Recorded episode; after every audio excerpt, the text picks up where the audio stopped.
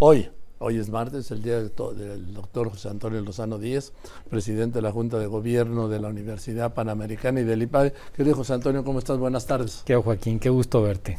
Traes un tema Saludarte. Que, el gusto es mío, como siempre, y oírte, ¿sí?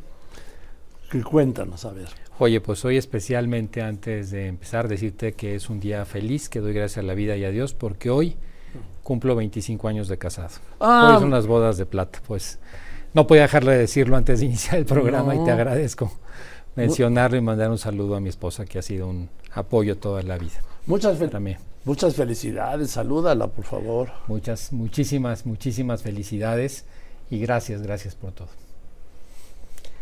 Oye, y bueno, pues, y pues estamos a tus órdenes, ¿sí? ¿Dónde va a ser o qué digo? Tendremos que organizar algo, Joaquín, en lo cual invitado estarás. Bueno, pues. Invitado estarás. Acuérdate que por nosotros nunca has echado a perder una fiesta, ¿verdad?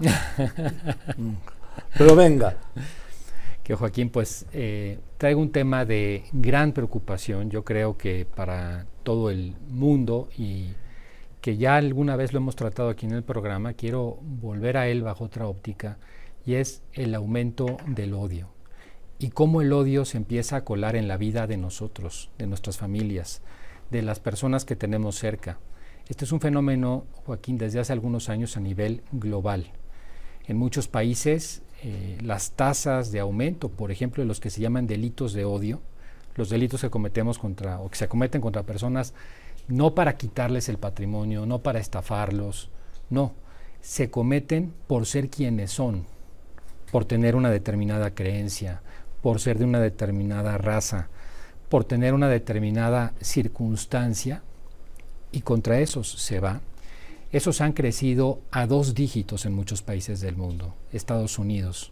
Estados Unidos ha llegado a tener crecimientos hasta del 42%. ¿En el odio? En el odio. Crímenes de odio en un plazo de tres años, Joaquín, crecieron 42%.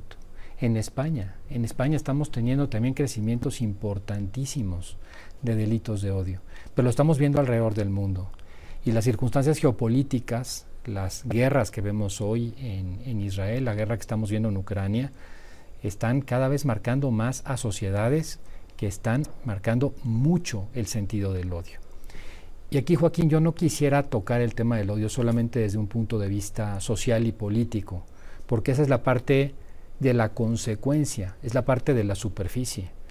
Yo quiero tratarte aquí el tema de lo que pasa en las personas, lo que en el ser más íntimo de las personas ocurre cuando empiezan a odiar, cómo se descompone la personalidad que odia. Y cómo eso hoy, para muchos padres de familia, sin que se den cuenta, está entrando a sus casas a través de las pantallas. Y cómo está sucediendo con ellos mismos. Hoy es un tema, Joaquín, poco explorado, eh, no se le ha considerado todavía un problema de salud pública real, no se ha analizado con la delicadeza que esto tiene, pero ya lo es. Ya es un problema muy serio que tendríamos que estar atendiendo. No ha habido estudios reales sobre el odio hasta hace muy poco. Un profesor neurocientífico de Londres, eh, Samir Seki, hizo unos estudios tomando tomografías cerebrales de personas que declaraban odiar a algo o a alguien. Y ahí empezaban a ver cómo se comportan los circuitos neuronales que operan con electricidad, que era la parte del cerebro que se prende en la persona que odia. Y se empiezan a dar cuenta de cosas que son impresionantes, Joaquín, que no las sabíamos. Por ejemplo, el circuito, las partes del cerebro que se encienden con el odio son las mismas que con el enamoramiento. No dice, ¿cómo es ah, posible? por eso dicen que hay del odio al, amor, hay un paso, o al revés. Y es cierto, Joaquín. ¿Y sabes por qué es cierto? Porque implica a toda la persona. Es tan fuerte que logra que toda la persona se meta en ese modo, en esa forma de ser, en esa manera de ver la vida. Es impresionante. Pero descubre Semir Seki unas cosas que son también muy preocupantes. Una serie de diferencias entre el enamoramiento y el odio. Primero, el enamoramiento tiene una duración, esto está demostrado científicamente, entre 24 a 36 meses en las personas. En cambio, el odio, el odio puede ser permanente. Una persona que odia puede mantenerse odiando toda la vida. Otra diferencia que a mí me parece quizás la más peligrosa de todas, Joaquín, es que descubren que, a diferencia del amor, el odio es contagioso. Tú puedes odiar a quien no te ha hecho absolutamente nada. Te puedes ir con un discurso, con una idea, con una circunstancia que te haga odiar a una persona que podría ser tu amigo, una persona que no te ha hecho nada, una persona que en tu vida podría ser totalmente distinta, pero la odias. Y eso hace que se extienda como la pólvora por el mundo. Y eso es quizás de lo más preocupante. Y más aún, Joaquín, una persona que odia, es muy difícil que deje de odiar. Y no lo digo aquí desde el punto de vista que ya lo hemos analizado aquí, antropológico, filosófico y el perdón tan importante que ya hemos tocado alguna vez. No, me refiero desde un punto de vista biológico, fisiológico.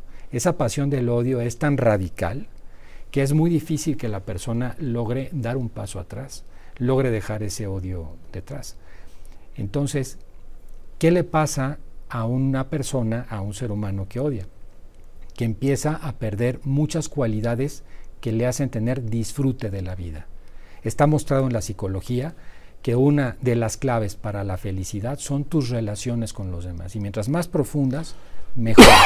si tú no tienes esas relaciones con profundidad, resulta que te vuelves solo y la soledad mata. El odio lo que hace es romper las relaciones con los demás. ¿Qué hace el odio en la persona? Cada vez nos empezamos a dar más cuenta. Bueno, problemas, una persona que odia activamente va a tener problemas de tensión muscular, problemas gastrointestinales, problemas para conciliar el sueño. Son personas que empiezan a verse contaminadas con una enfermedad de la que no son conscientes y que hoy está entrando, Joaquín, en muchos hogares. Está entrando no solamente en el sector político, en el sector económico, está entrando en la vida ordinaria de los niños y de los jóvenes. El tema del bullying se ha disparado de una manera impresionante. Hoy ya no es el bullying que estábamos acostumbrados a ver hace años, que era el que molestaban todos a uno, etcétera. No, hoy son todos contra todos. Hoy es un tema real de violencia. Y eso empieza a ser ya un problema en el cual la personalidad de nuestros hijos y la nuestra empieza a decaer. Empezamos a dejar de ver la vida con todas las maravillas que tiene para convertirnos en unos autómatas que lo único que estamos haciendo, obcecados, porque perdemos la objetividad con el odio, empezamos a destruirnos a nosotros mismos, porque el odio es tomar un, es igual, así se ha hecho mucho tiempo, que tomar un veneno y esperar a que se muera el que está enfrente. El que se está enfrente quizás ni siquiera se ha enterado que lo odias, pero tú estás carcomiéndote por dentro. Entonces, yo creo que vale la pena, Joaquín, ver cuáles son las causas de que este odio haya crecido tanto, intentar preverlo en nuestras casas, intentar de alguna manera transmitir también un lenguaje de perdón, pero ser muy cuidadosos con esto. ¿De dónde viene el, el odio? El odio, Joaquín, mucho viene de lo que estamos viendo en pantallas y en Internet. El diálogo que estamos teniendo en muchos sectores, en muchos ambientes de las redes sociales, son tan violentos, son de tanto odio como nunca antes lo habíamos visto. El ciberbullying, por ejemplo, que se hace a los jóvenes, que ha hecho que se causen suicidios a niños de 13, de 14 años, es por la violencia con la que se habla en las redes que no existe cuando lo tenemos de manera física. Joaquín, los videojuegos. Los videojuegos se han convertido en una pandemia. Tú sabes en México cuál es la franja de la población que consume más videojuegos. No. Joaquín, está entre los 28 y 35 años, no en los niños. Y los videojuegos en un porcentaje altísimo son videojuegos violentos que incitan al odio. Otro, por supuesto, el discurso polarizador que se da en todo el mundo y, que lo hemos visto y lo vemos aquí, y lo vemos en Estados Unidos y lo vemos en una España rota por la mitad y lo vemos en tantas partes del mundo. Un discurso que, por cierto, la ONU le ha preocupado tanto el tema que ya está declarado el 18 de junio como el Día Mundial eh, de Combate al Discurso del Odio.